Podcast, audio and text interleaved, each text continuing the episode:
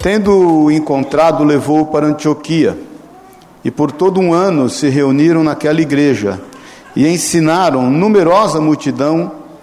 Em Antioquia foram os discípulos pela primeira vez chamados cristãos. Amém? Em Antioquia foram os discípulos pela primeira vez chamados cristãos. Pai querido, obrigado, Jesus. Obrigado por aquilo que já temos visto e ouvido, obrigado por aquilo que o Senhor tem feito no nosso meio.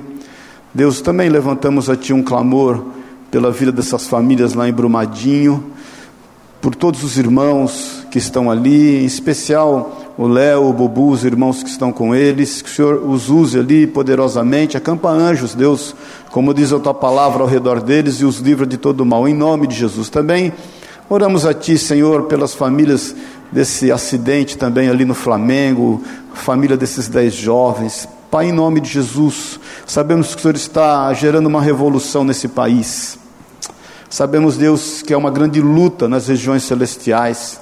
Por isso, Deus, não permita que a gente venha abaixar a guarda, que nós venhamos a perder a visão espiritual e que a gente venha se distrair com esses fatos que estão diante dos nossos olhos, se esquecendo das coisas que estão acima deles. Em nome de Jesus, nos dá discernimento e sabedoria, Pai. Que nós possamos exercer o papel de sal da terra e luz do mundo, trazendo transformação neste país. Em nome de Jesus, toma esse, país nas tuas mãos, toma as nossas famílias nas tuas mãos. Sabemos que há uma grande luta de resistência em relação à mudança desse país, Pai. Que esse país se prostre diante de Ti ti e declare que o Senhor é Deus. Sabemos que o teu Espírito Santo, Deus, tem feito uma grande obra neste país. Que o Senhor, Pai, como diz a tua palavra, que foi fiel para iniciá-la, vai ser fiel para terminá-la. Em nome de Jesus, nós repreendemos tudo que não é teu toda obra macumbaria, de feitiçaria, tudo que não pertence a ti, tudo que queira opor-se à sua boa, perfeita e agradável vontade para esta nação, e tudo que diz respeito à nossa casa, tudo que queira opor-se à, à tua benevolência sobre este povo, Pai, nós repreendemos em nome de Jesus e declaramos a, a ação e a liberdade do teu Espírito Santo. Deus fala conosco Fala conosco pela tua palavra, que venha sobre nós o Espírito Santo do Senhor, trazendo uma grande revelação acerca da tua vontade para nós. É o que nós te pedimos em nome e na autoridade de Jesus Cristo, Senhor, Deus. Amém e amém. Amém. Glória a Deus. Dá uma salva de palmas a Deus aí, pode sentar-se. Amém, queridos irmãos, estejam atentos, viu, a toda essa movimentação aí, tudo que está acontecendo. Não existe coincidências. Amém? Não há coincidências. A gente sabe que não há coincidências. Então, é necessário que a gente redobre a atenção, é necessário que a gente tome cuidado, é necessário que a gente esteja orando. Eu creio que há um ritmo grande de mudança na nação e, obviamente, há opositores. Né? O apóstolo Paulo fala: uma grande porta de trabalho se me abriu, mas também com isso grandes oposições. Então a gente tem que estar orando, tem que estar buscando em Deus uma direção clara, certa, para que a gente não seja consumido por aquilo que os nossos olhos veem. É, Lamentações 3, eu até falei, né, ministrei isso na virada do ano e tenho ministrado sobre misericórdia esses dias. Ela diz que as misericórdias do Senhor são a causa. Em outras traduções diz o motivo para que a gente não seja consumido. A misericórdia de Deus, ela se renova a cada manhã ela, ela é uma manifestação da graça de Deus sobre nós. Eu já expliquei esses dias, vou te explicar de novo. Graça é receber o que você não merece. Quando nós vemos a graça de Deus manifestada em nós, é porque nós recebemos aquilo que nós não merecíamos. O Senhor nos deu salvação. A Bíblia diz que todos pecaram e destituídos foram da glória de Deus. Mas a sua graça nos alcançou, nos salvou, nos justificou. E a misericórdia é não receber. Misericórdia é quando nós não recebemos aquilo que deveríamos receber. O Senhor agiu com a sua misericórdia em nós, fazendo com que toda arma forjada contra nós pereça e não prospere para que haja em nós o entendimento dessa misericórdia e desse cuidado. Então, essa misericórdia é o motivo pelo qual nós não somos consumidos, é a causa de não sermos consumidos, mas o que não quer dizer também que a gente não passaria por tribulações, por lutas, por dificuldades. E toda vez que nós enfrentamos, seja qual for o desafio que está diante de nós, isso tem um propósito. Amém, querido? Há um propósito. Deixa eu te falar uma coisa: a dificuldade, ou as dificuldades, ou os desafios, as adversidades que a gente enfrenta, não são elas, elas não nos mudam. Amém, querido? Porque muitas vezes a gente tem esse conceito que, em função de tudo quanto tem acontecido ou aconteceu na nossa vida, isso mudou o nosso procedimento. Deixa eu te contar, isso não é verdade. As dificuldades que nós enfrentamos, elas nos revelam, é diferente. Elas revelam aquilo, elas potencializam muitas vezes aquilo que está em nós. Amém, irmãos? E isso aparecendo tem que ser tratado. A Bíblia diz em Romanos que se as primícias são santas, todo o resto o será. A Bíblia diz que você não vai plantar uma semente e querer ver aparecer uma árvore diferente da semente do que você plantou. Ninguém vai plantar uma semente de laranja ou aquele que a gente sempre fala, aquele experimento que você fez do feijãozinho no algodão você não, a expectativa quando você plantou lá aquele feijãozinho, quem fez isso na escola lá para estudar fotossíntese, né? Só, eu sou desse tempo, não sei se existe isso ainda, né? Mas o, o fundamento é estudar fotossíntese, né? A, a força da luz e, e, aquilo que acontece através disso, mas você não estava esperando ali nascer uma laranja daquele feijão, estava? Então aquilo que o Senhor segundo a sua misericórdia, nos tem preservado, preste atenção, isso, não é isso que está te mudando. As bênçãos de Deus enriquecem e não acrescentam dores. E nós em tudo somos abençoados, em tudo. Agora, há situações nas nossas vidas que nos revelam e nós precisamos mudar. Nos revelam para curar. A Bíblia diz que a gente tem que ver o ponto exato onde a gente caiu, para que haja conserto. O Senhor não traz à tona, porque a Bíblia diz que não há nada oculto que não venha a ser revelado, para humilhação. Amém, queridos? Para desaprovação. O Senhor traz tudo quanto há à tona dentro de nós para cura. Amém, irmãos? Então isso só nos revela. Quando você fica nervoso no trânsito, não é porque o cara te fechou, é porque houve um incidente qualquer no trânsito e aquilo revelou em você uma característica que está ali não dominada. Amém, querido? O poder da decisão, presta atenção, ele, ele está em nós. O poder da decisão não pode estar na circunstância. Somos nós que decidimos o que nós vamos fazer com aquilo que está diante dos nossos olhos. E também ninguém falou que é uma tarefa fácil. Amém? Abre rapidamente em João 6, deixa os irmãos de Antioquia aí em Atos 11, que nós vamos voltar para eles daqui a pouco. Mas vamos, eu quero só meditar um pouquinho acerca disso, porque é, há um propósito em tudo quanto nós temos enfrentado, passado, e há um propósito em função da misericórdia de Deus ter se manifesto a nós. Vai um pouquinho em João 6, vocês conhecem muito bem essa passagem, que é quando Jesus multiplica os pães,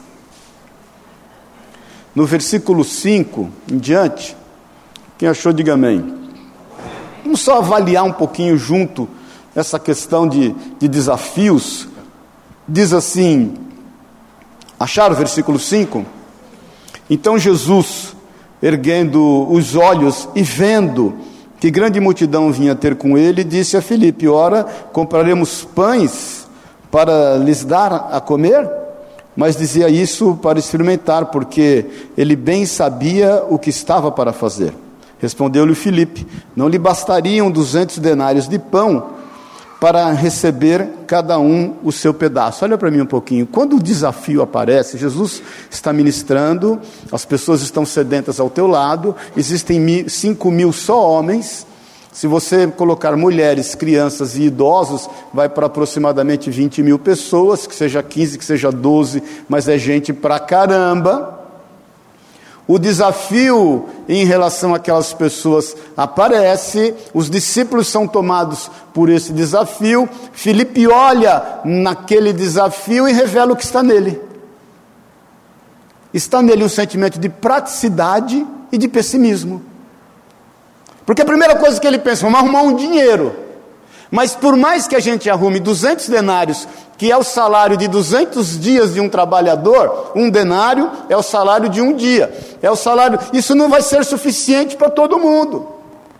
E muitas vezes nós estamos assim em meio às adversidades, os desafios que se apresentam diante de nós, a gente está numa praticidade porque a gente quer resolver rápido, mas querendo resolver rápido, a gente entende que vai ainda ficar uma beirada para trás.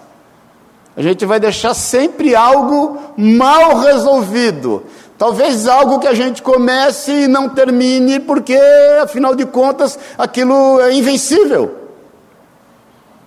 Então, muitas vezes, algumas coisas têm feito com que a gente revele esse, esse, esse anseio de querer resolver as coisas muito rápido e somos tomados também por um pessimismo, porque pensamos Ó dias, ó céus, ó azar, isso não vai mudar, porque eu, porque eu, porque tudo eu, porque só comigo, porque as coisas não aconteceram da forma como eu orei, como eu previa, como eu queria, como eu gostaria, e é um monte de ia que vai tomar conta da nossa vida, e a gente vai, através desse ia, se aprofundando cada vez mais naquilo que não é a vontade de Deus. Mas ainda, a Bíblia diz aqui no versículo 8: um dos discípulos, chamado André, irmão de Simão Pedro, informou a Jesus: Está aí um rapaz é, que tem cinco pães de cevada e dois peixinhos. Mas o que, que ele diz? O que, que é isso para tanta gente? Ele revela as limitações e as impossibilidades. Parece até com algumas pessoas que a gente conhece quando olha no espelho. Tinha lá já os peixinhos e os pães, era o início. Amém, querido? Era uma boa notícia, que foi transformada numa limitação e numa impossibilidade. Já havia um buraquinho para respirar, mas a ansiedade do coração deles não permitia que eles respirassem, porque eles se sufocavam, eles estavam claustrofóbicos.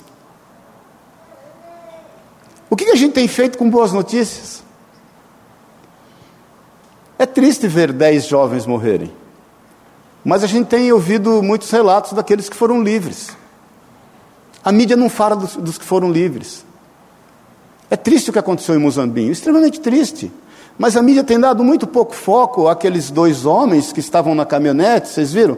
Circulando, e veio o vagão daquele, daquele trem, e de forma milagrosa, não sei se você ouviu o relato deles, alguém ouviu? O que, que eles falaram? Na hora eu comecei a rezar o Pai Nosso. Aí a gente estava até falando ontem, ou ele, em, em qual sentido ele rezou, ele orou o Pai Nosso? No sentido que, Senhor, é o seguinte: lembra-te de mim quando entrares no teu reino. Caminhando eu vou para Canaã e eu quero já consertar a situação, porque não vai ter saída. Ou ele orou no sentido, Senhor, traz um livramento. Nós não sabemos, podemos até um dia saber, eles estão vivos aí para contar a história, mas a verdade é que eles buscaram em Deus uma solução e foram livres. E quantos outros foram? Quantos estão chorando aquilo que perderam? Os seus bens, sua casa, os seus recursos, e outros estão chorando, as pessoas que morreram. A verdade é que nós muitas vezes olhamos para a catástrofe, para aquilo que de ruim está acontecendo, e não conseguimos enxergar o que de bom Deus está fazendo. É uma oração que eu faço praticamente todo dia, eu com a Sueli, quando nós oramos de manhã, nós temos o hábito de orar pela manhã juntos. Senhor, nos faz enxergar, em meio a tudo o que está acontecendo, o que de bom está acontecendo, porque alguma coisa boa está acontecendo. Nós estamos aqui orando nessa manhã, porque a misericórdia do Senhor se renovou nessa manhã, e glória a Deus por este dia, glória a Deus por essa noite de descanso, às vezes mal dormida, mas foi uma noite de descanso, glória a Deus, ainda que tenhamos tido algum tipo de pesadelo, mas estamos aqui para agradecer, ué. Porque senão a gente vai ficar só vendo impossibilidades, sendo tomado de pessimismo, olhando para as limitações, olhando para aquilo que de ruim está nos afrontando. Amém, queridos? E a misericórdia do Senhor que se renova em meio a tudo isso, te revela também, para que você busque em Deus uma saída, uma solução, uma cura, porque afinal de contas ninguém aguenta ficar assim. Irmãos, ninguém aguenta ficar andando na montanha russa, não sei quanto tempo na vida, vai, sobe, vem, desce, vai para cá, cai para lá, assusta aqui e acha que vai morrer ali. vamos descansar um pouco em Deus. É o que Jesus, que queria experimentar o coração deles, e através desse experimento, gerar neles um propósito, gerar neles algo bom. A palavra de Deus diz no versículo 10: disse Jesus: Fazei o povo quem está vivo, diga amém. amém. Aleluia, fala aí. Fazei o povo. É o seguinte: põe a bola no chão. Estamos tomando de cinco. Se a gente ficar desesperado, vai ser sete a um. A gente não se livra desse trauma, não é verdade?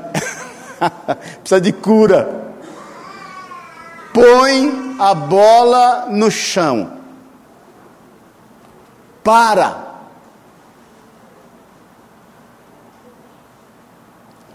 Amém, querido? Fazei o povo assentar-se. Salmo 37, 5 diz o quê? Entrega teu caminho ao Senhor. Faz assim comigo, ó. Faz assim, ó. Entrega. Não, não, não tá bom. Faz assim, ó. Entrega. Entrega o teu caminho ao Senhor. Confia nele. E todas as coisas ele fará. Assenta. Sossega. Põe a bola no chão. Vamos ver o que nós vamos fazer com aquilo que a gente tem porque nós temos alguma coisa. Salmo 41, Davi diz o quê? Esperei com paciência no Senhor. Amém, queridos? Ele inclinou para mim os seus ouvidos e atendeu o meu clamor. Há um propósito.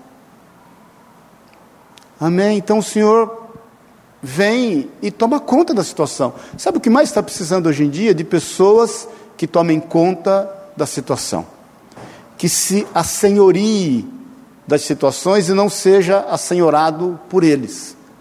A gente sempre fala, né, que dinheiro, ele é um bom servo, mas é um péssimo patrão.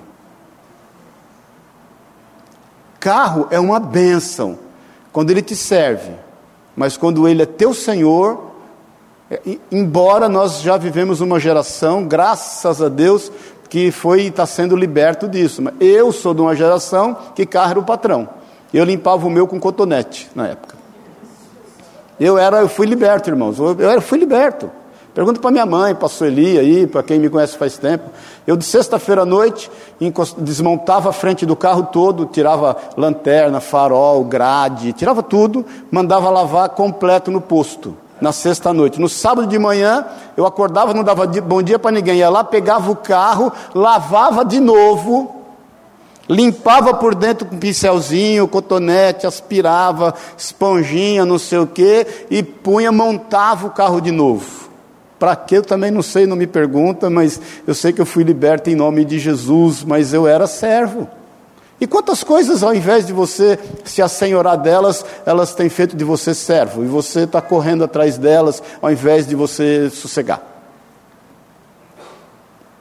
Sossegar no quê? Nas promessas, no cuidado, na misericórdia de Deus. Então Jesus manda todo mundo se assentar. Vamos pôr o povo para sentar. Agora você imagina o, o buchicho. no meio dos discípulos. Meu, misericórdia, vamos passar vergonha, o que nós vamos fazer? Vai fazer o que com esse povo? E agora, vai fazer o quê? Cair maná dos céus? Você acha que os discípulos, os discípulos nem convertidos eram?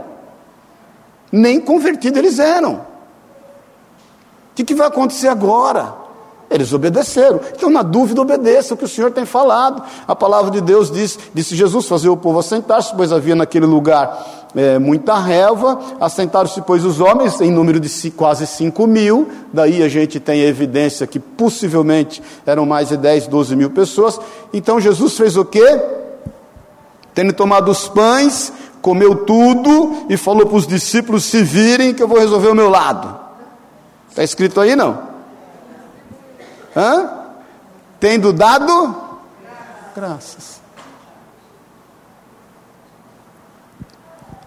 Agradeça a Deus. Comece agradecendo. Qualquer programa de PNL aí, neurolinguística, você vai, tudo você vai ler aí, o mundo inteiro está falando da posição de agradecimento e aquilo que ela traz. A Bíblia fala isso há não sei quantos anos e a gente não percebe. Outro dia eu estava conversando com uma pessoa aí que foi fazer um curso de eh, energização, né, R$ 2.500 para fazer um curso. E eu falei para ele, o que de melhor se aprendeu nesse curso? Ele falou, eu aprendi que a gente tem que perdoar. É mesmo? É, eu já te vi falando sobre isso. Eu falei, eu nunca te cobrei R$ 2.500. Você tem sido grato por aquilo que Ele tem te dado? Ou está chorando por aquilo que você tem perdido? Qual tem sido o nosso foco? Os problemas que a gente tem enfrentado ou a certeza de que eles serão resolvidos? Porque tudo demanda tempo. O que a gente tem que aprender é vencer o tempo, irmão. Nós não temos que fazer mais nada. Nós temos que assentar e vencer o tempo. Vence o tempo. Porque no fim tudo dá certo. Se não deu certo é porque não chegou o fim. Isso é velho, né? Agora, vence o tempo com sobriedade. Abre rapidamente Filipenses 4,6, você deve saber de core salteado, mas coloca aqui no.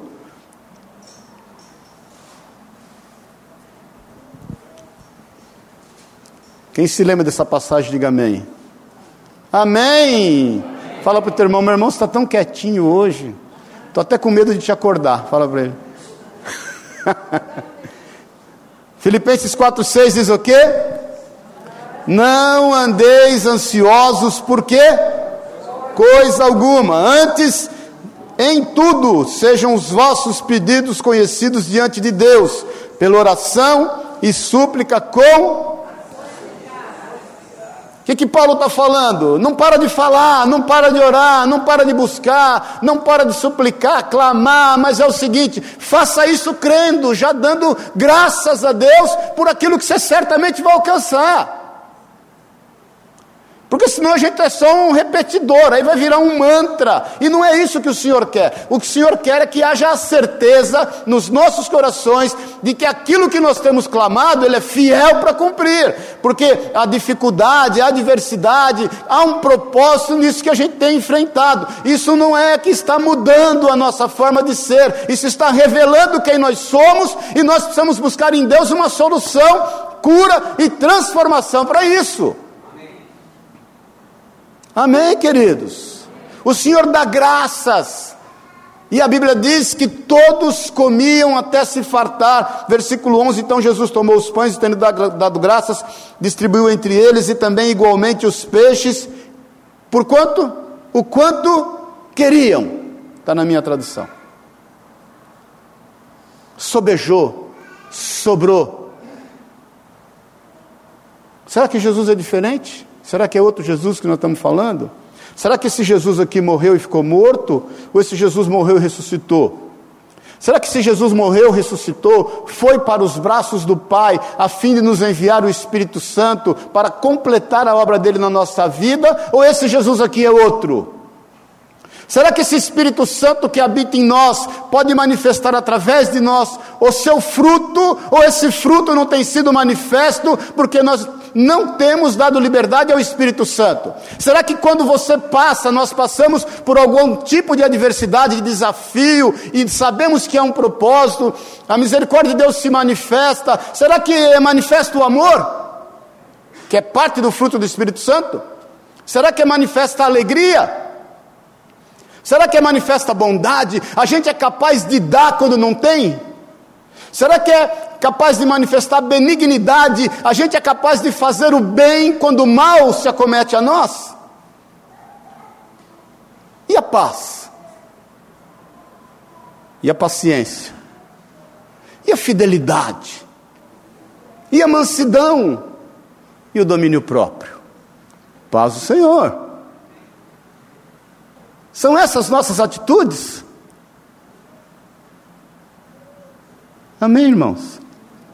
Eu quero te perguntar, no meio do teu desafio, o que tem sido manifesto? O fruto do Espírito ou você tem cedido às pressões?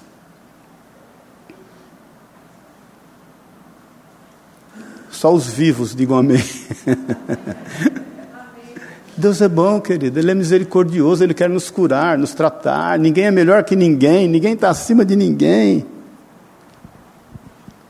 Amém. Agora, para terminar, volta lá em Atos 11, vamos falar dos nossos irmãos da Antioquia. Atos 11. O que, que aconteceu no trecho que nós lemos? Lá na parte B do versículo 26.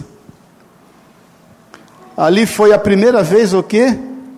Que os discípulos foram chamados cristãos. Não sei se você sabe, o sufixo ão é inho, né? Alguns estudiosos dizem que isso era uma forma de eles estarem sendo caçoados, que era um pouco de escárnio, mas é, na realidade o cristão quer dizer cristinho.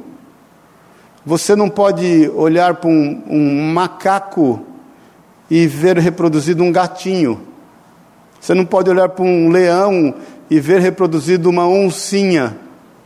O certo é que o macaco você veja um macaquinho, o leão você veja um leãozinho, o gato você veja um gatinho, o Cristo você veja um cristinho, que é igual. Foi a primeira vez que aqueles homens foram chamados cristãos, a vida não estava fácil para eles. Sabe o que eles aprenderam? A vencer o tempo. O ano em que isso acontece, segundo alguns estudiosos, é o ano 43 da nossa era.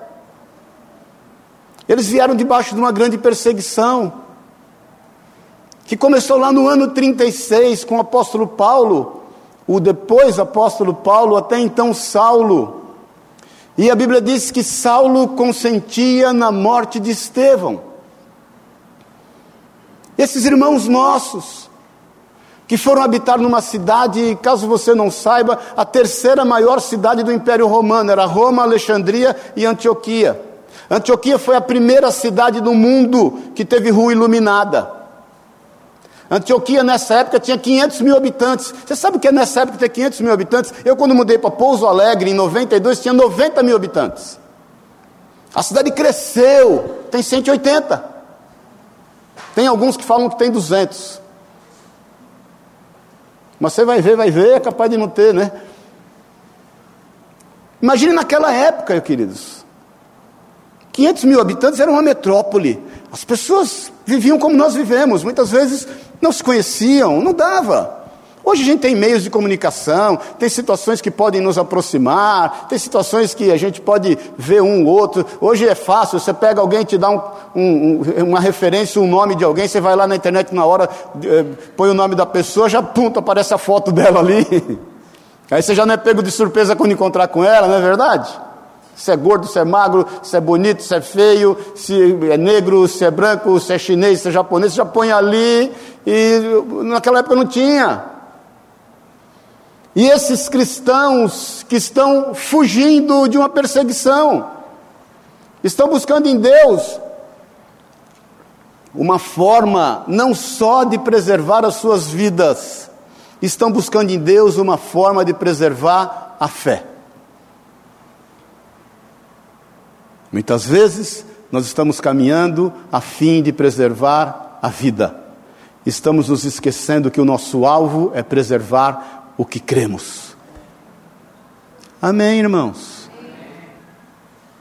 Quando o apóstolo Paulo, no fim da sua vida, diz: Eu combati o bom combate, eu cumpri a carreira, ele termina um discurso que, para mim, especificamente, é o mais importante de tudo que ele falou. Ele fala assim: Eu guardei a fé. Será que a gente não tem corrido muito a fim de preservar coisas ou situações da nossa vida e tem se esquecido de preservar o que de melhor nós podemos entregar à nossa descendência e às pessoas que nós amamos, as que estão ao nosso redor, que é a nossa fé? O que você quer deixar? Amém, querido? O que, você quer que eu falo no teu enterro? Amém, irmão? Quer, quer no final do culto me deixar já escrito?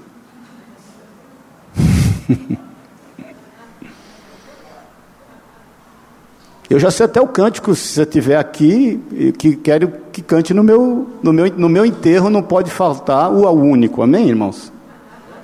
Não pode faltar. Se faltar o único, o único que é digno, esse não pode faltar. Então, no meu enterro, se você estiver aqui, eu já fui para o Senhor para a glória, já chamou minha senha, você vai cantar é o único. Para honra e glória do nome do Senhor. Se tiver alguma predileção, você pode me falar também, a gente está aberto.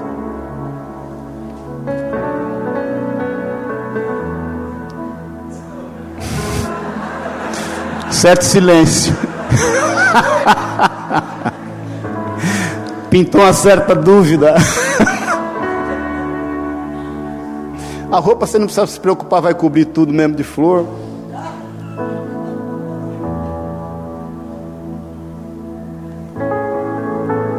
Aqueles irmãos foram habitar numa terra estranha e longe, eles estavam quase 500 quilômetros de Jerusalém. Antioquia é na Turquia, mais para o norte ainda. Jerusalém está aqui no sul. Israel, Antioquia está lá em cima, depois de Nazaré. Cheio de dúvidas, cheio de medos, cheio de limitações. Mas havia algo no coração deles que eles não queriam abrir mão. A fé.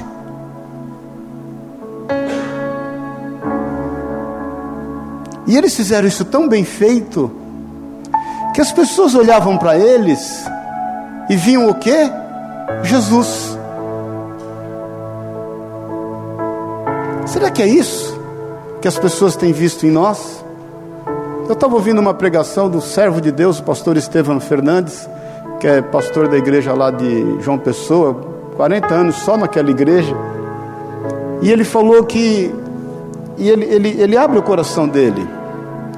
E ele falou que um dia ele está lá no, num lugar, ou na sala, ou no gabinete pastoral, e ele recebeu o Dr. Russell Shedd, servo de Deus, faleceu inclusive. E está ele, o Dr. Russell Shedd, ele todo, ele falou, irmãos, eu todo pomposo, todo bem vestido, terno bonito, camisa bonita, gravata bonita, sapato bonito, o Dr. Russell ali do lado, foi lá ministrar, e esses quatro jovens entram, e glória a Deus, aleluia, se abraçam, aquele ambiente feliz, e os moços falam para ele assim: Pastor, puxa vida, como o senhor está bonito. Terno bonito, camisa bonita, gravata bonita, sapato bonito, acabou quem que faz bonito, ainda que ele seja feio. Aí ele, puxa, né, se sentiu bem. Aí olharam para o Dr. Russell Shedd e falou: Dr. Russell, Dr. Shedd, nossa, a gente olha para o senhor e vê Jesus.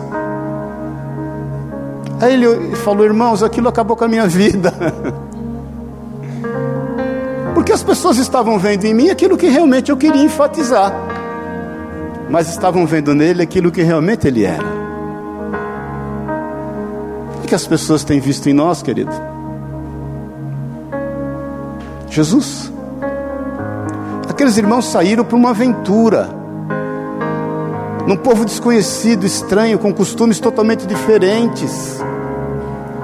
A princípio, depois você leia lá no comecinho do capítulo, 8, 11, eles estão só pregando o evangelho para os judeus, porque eles tinham medo. A Bíblia diz que eles alcançam o favor de Deus, a graça de Deus é para com eles, e eles vão expandindo. Os gentios, os helenistas, os gregos, aquela, aquele povo, os turcos vão chegando, vão ouvindo a palavra de Deus, os milagres vão acontecendo. Antioquia vai se transformando através daqueles irmãos que de forma peregrina chegaram ali. Eles não foram comandantes, como andarilhos, eles foram como peregrinos. Havia algo a ser feito, tinha algo que precisava ser preservado. É aquilo que eles criam.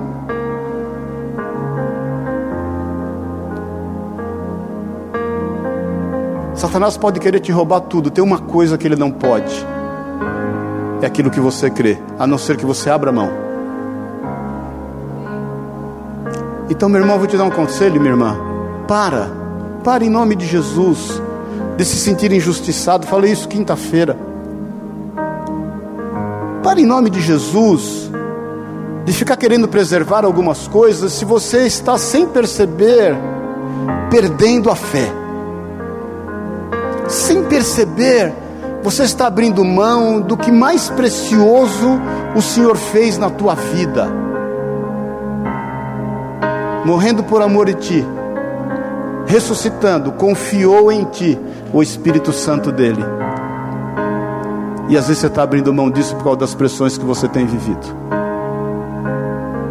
Aqueles irmãos estão ali, naquela metrópole, as coisas começam a acontecer. Não se esqueça que aquele Saulo, que consente com a morte de Estevão, lá no ano 36, aquele homem logo em seguida se converte, aproximadamente no ano é, 38, 40, 39.